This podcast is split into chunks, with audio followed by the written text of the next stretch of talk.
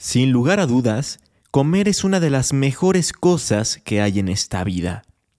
No obstante, este acto tan placentero puede llegar a tornarse muy, pero que muy perturbador.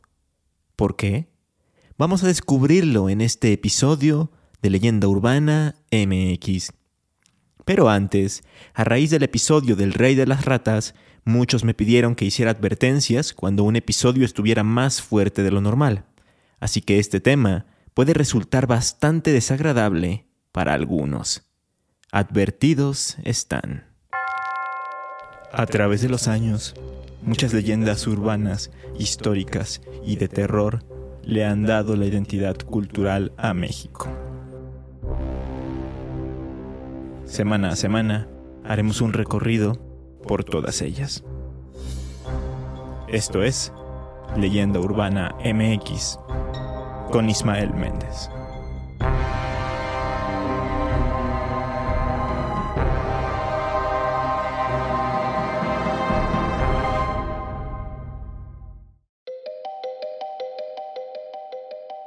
Hace poco más de un año, cuando hice el episodio de las leyendas urbanas de la Ciudad de México, platicaba con Mara Arriaga de Remanchados acerca de esta leyenda tan popular que habla sobre los tacos de perro.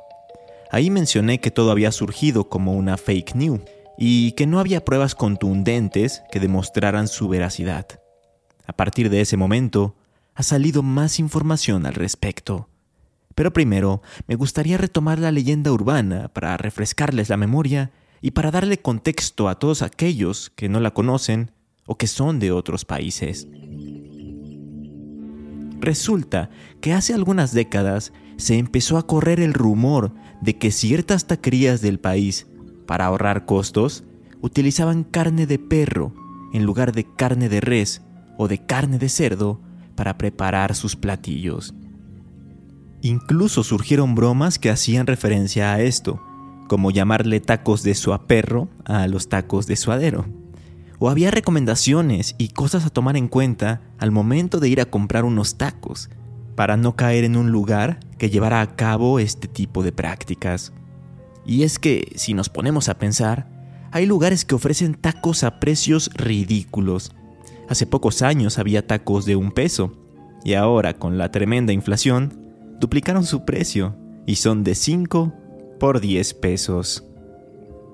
Algunos vendedores de carne confiesan que venden el producto menos fresco o el que se les va quedando a un precio reducido y que por eso le salen las cuentas a los taqueros.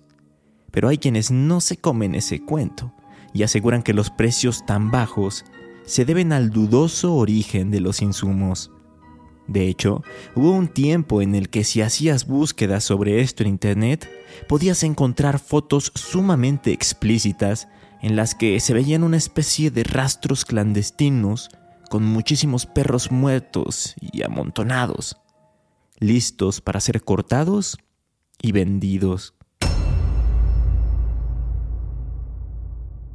Aunado a esto, había bastantes historias, ya saben, de esas que les pasan al amigo de un amigo, en las que se decía que habían arrestado al taquero de la colonia porque lo habían descubierto robando perros para después prepararlos en suculentos tacos.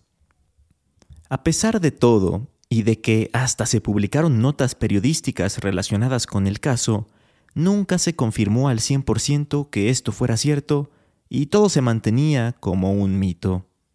Pero en octubre del año pasado, 2022, salió una noticia impactante, a la vez que vomitiva.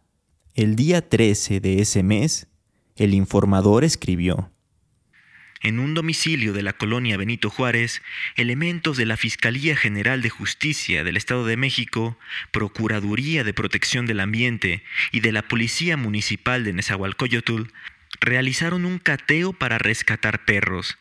Esto porque según las denuncias de los vecinos, los engordaban y los mataban para vender su carne a taqueros de la zona.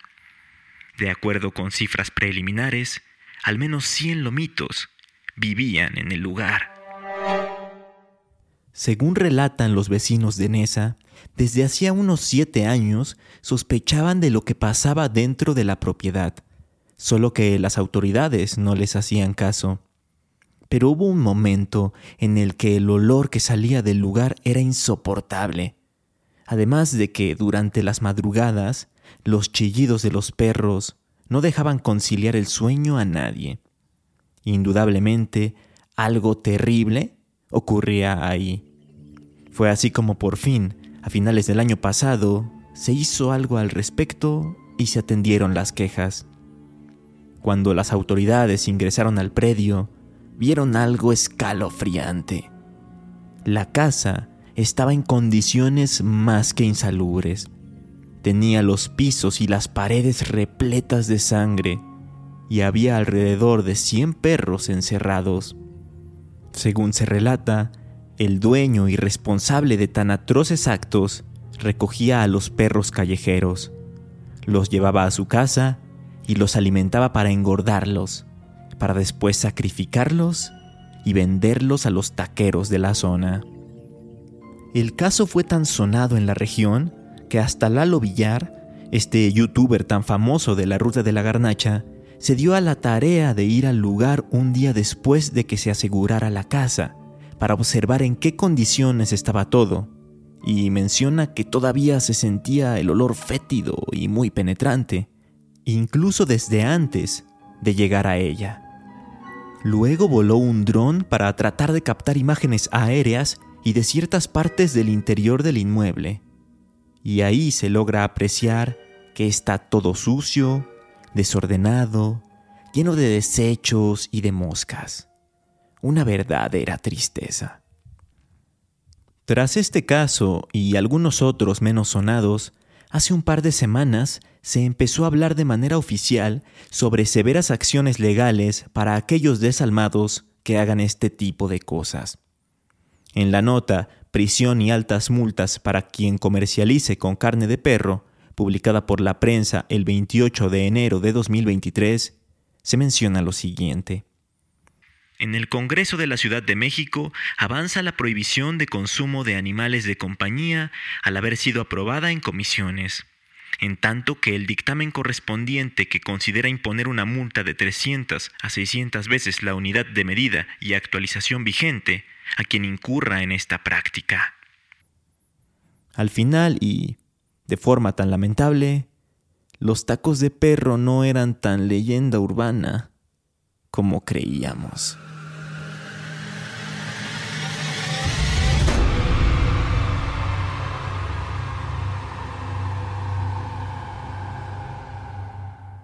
Otra leyenda urbana en la que se hablaba del uso de carne de calidad cuestionable para preparar alimentos es una que sonaba muy fuerte cuando yo era adolescente. Me tocó escucharla cuando más se oían los rumores. Estoy hablando de alrededor del año 2009 o 2010. Y es que se decía que en los restaurantes de comida china, en sus diferentes preparaciones, incluían carne de rata. No faltaba aquella persona que juraba haberse encontrado la cola de un roedor mientras degustaba su almuerzo. Se corrió tanto la voz que había personas que de verdad empezaron a evitar por completo el ir a comer comida oriental. Esto era algo nuevo en México. Sin embargo, desde años atrás, una leyenda similar se escuchaba en las calles de España y Portugal. Solo que la versión ibérica no hablaba de ratas, sino que en la narración se mencionaba que había personas que habían ido a comer a restaurantes de chinos y que en medio de su banquete se encontraban con un chip localizador de perros, haciendo alusión a que habían utilizado caninos como proteína. Pero había otras versiones en las que supuestamente servían carne de gato y, de forma más extrema, carne humana. De acuerdo con el testimonio de un cibernauta publicado en 2006 y rescatado por el profesor de la Universidad de Algarve, JJ Díaz Márquez, para su texto Leyendas vivas en Portugal, el robo de órganos en las tiendas de chinos, es preciso tener mucho cuidado con esa gente. Por cierto, hace poco iba pasando frente a una de esas tiendas de chinos y oí el grito de una mujer. ¿Quién sabe lo que pasó allá? Yo sé que sirven carne de gato en los restaurantes y quién sabe si solo es carne de gato.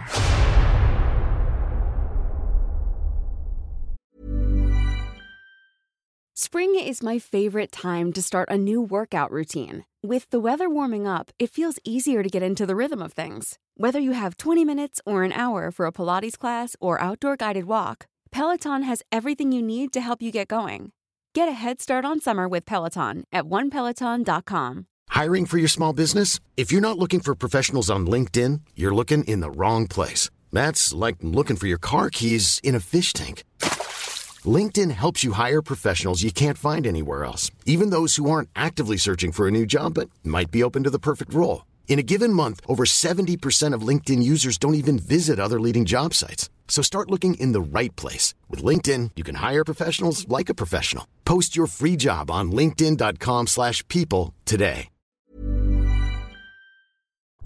Otra leyenda europea relacionada con lo anterior trataba de explicar el por qué era muy raro ver a personas de la tercera edad en los restaurantes chinos.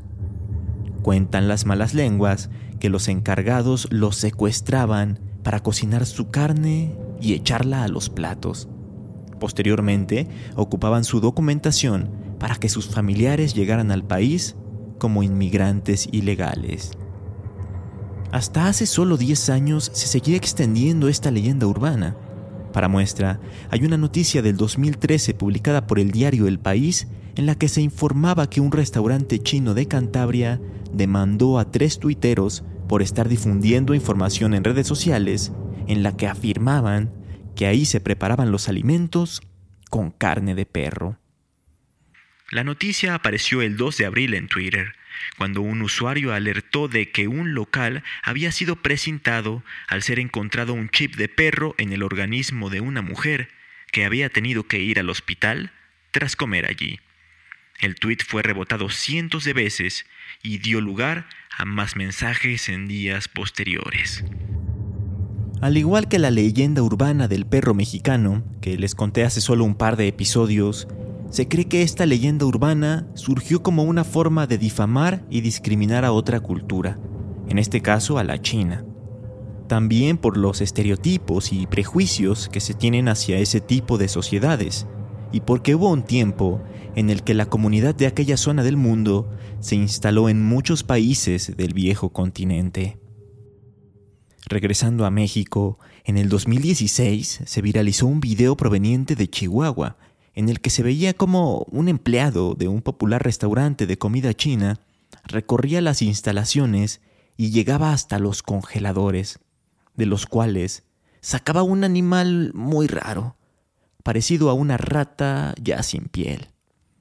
Esto provocó un gran escándalo y la COFEPRIS fue a supervisar el establecimiento, pero siguió operando de manera normal, por lo que podemos deducir que todo se trató de una noticia falsa o de un video montado. Un año después, en 2017, 10 restaurantes de Quintana Roo fueron cerrados porque habían sido denunciados por, supuestamente, preparar su menú con carne de gato, perro y rata. Las autoridades no confirmaron esto como tal y se limitaron a decir que en establecimientos de comida china, al hacer muestreo de esta carne o de productos que se encontraban hasta en el piso, no se pudo saber la procedencia de la carne. Esto quiere decir que no es ni de pollo, ni de puerco, ni de res. De igual forma que en el caso anterior, el de los tacos de perro, parece que aquí también la realidad llegó a superar a la leyenda urbana. Pero bueno, tras contarles todo esto, Cabe aclarar que en este podcast no tenemos nada en contra de la comunidad asiática y que nos declaramos fans empedernidos del pollo a la naranja, mientras hice apoyo, y del arroz frito.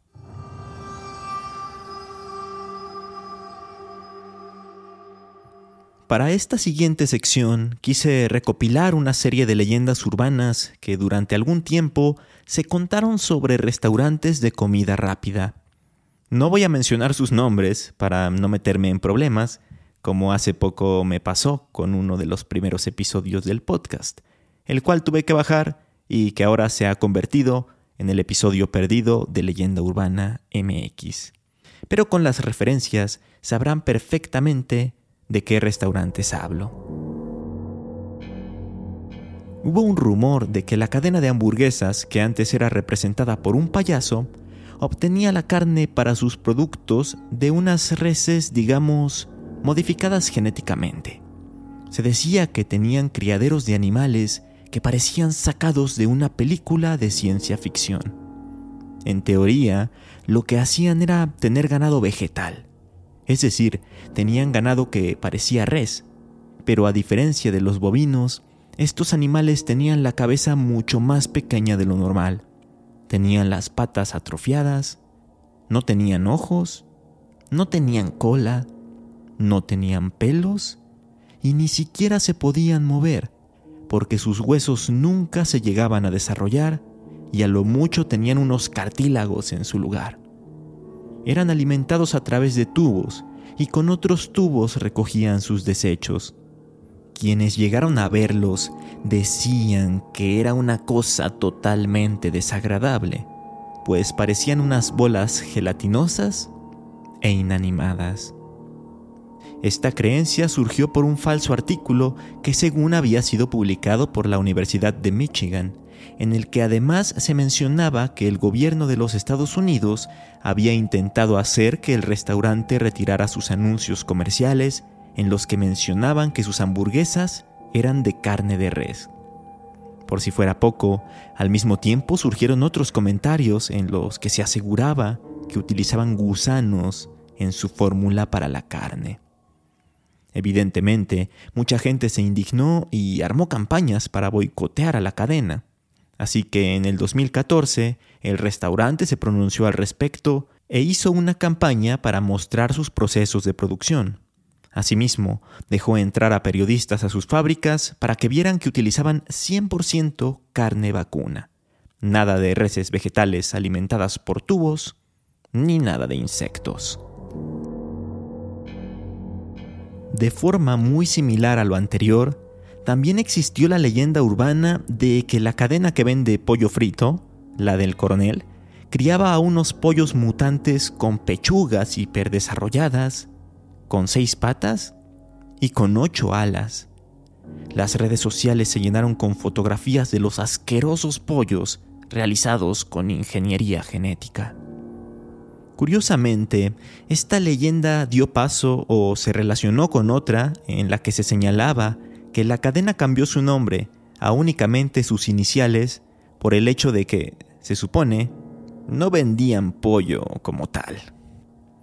La realidad de esto es que todo fue obra de un internauta que editó la fotografía de un pollo con Photoshop y la empezó a circular por redes sociales, con el objetivo de demostrar lo fácil que es engañar a la gente. Y parece que lo consiguió totalmente, pues hasta los medios de comunicación hablaron de estos pollos y difundieron el bulo. De hecho, en 2016, esta compañía de pollo frito presentó demandas contra personas que estaban difundiendo las fotos y la noticia de los pollos mutantes, argumentando que dañaron su reputación y causaron grandes pérdidas económicas. Y ya por último, híjole, esto sí es mucho más desagradable. No sabía si incluirlo o no, pero ahí va. En los años 80 se contaba una leyenda que implicaba a la otra cadena de hamburguesas más grande, la de las coronitas.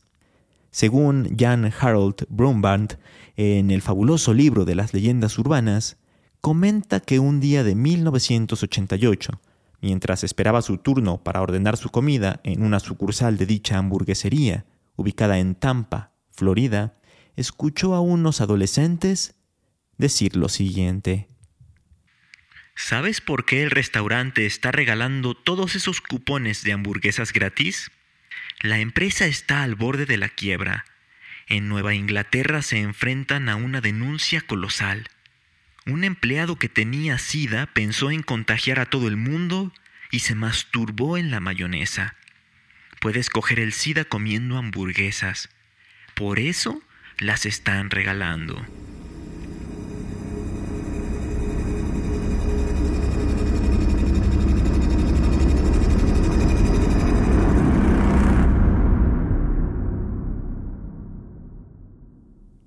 Así como las anteriores hay una infinidad de leyendas más. Que si alguien se encontró una rata frita en lugar de una pieza de pollo, que si los helados de los restaurantes de comida rápida están hechos con grasa de cerdo, que si hay gente que vende tamales hechos con carne humana, etc. Pero cuéntenme, ¿qué otra leyenda de este tipo recuerdan ustedes?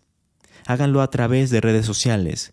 Me encuentran como Leyenda Urbana MX en Facebook e Instagram, o como arroba leyenda UMX en Twitter. En la recomendación de hoy hay algo que calza a la perfección existe un episodio de la célebre serie La Hora Marcada que se llama Todo para Llevar, y que fue dirigido por Guillermo del Toro. En él se nos muestra a un hombre que disfruta de ir a comer hamburguesas a un lugar en específico, pero con el tiempo se da cuenta de comportamientos extraños entre los trabajadores del local. Así que trata de averiguar qué pasa y se da cuenta de que las hamburguesas no son de carne animal. Pueden ver fragmentos del episodio en YouTube, lo cual es una buena noticia, porque hasta hace poco no había nada de material en Internet. Espero que no hayan escuchado este episodio a la hora de la comida y sobre todo espero que les haya gustado escucharlo al menos una parte de lo que yo disfruté haciéndolo. Si así fue, compártanlo mucho. Nosotros nos escuchamos el próximo lunes aquí, en Leyenda Urbana MX. Hasta entonces.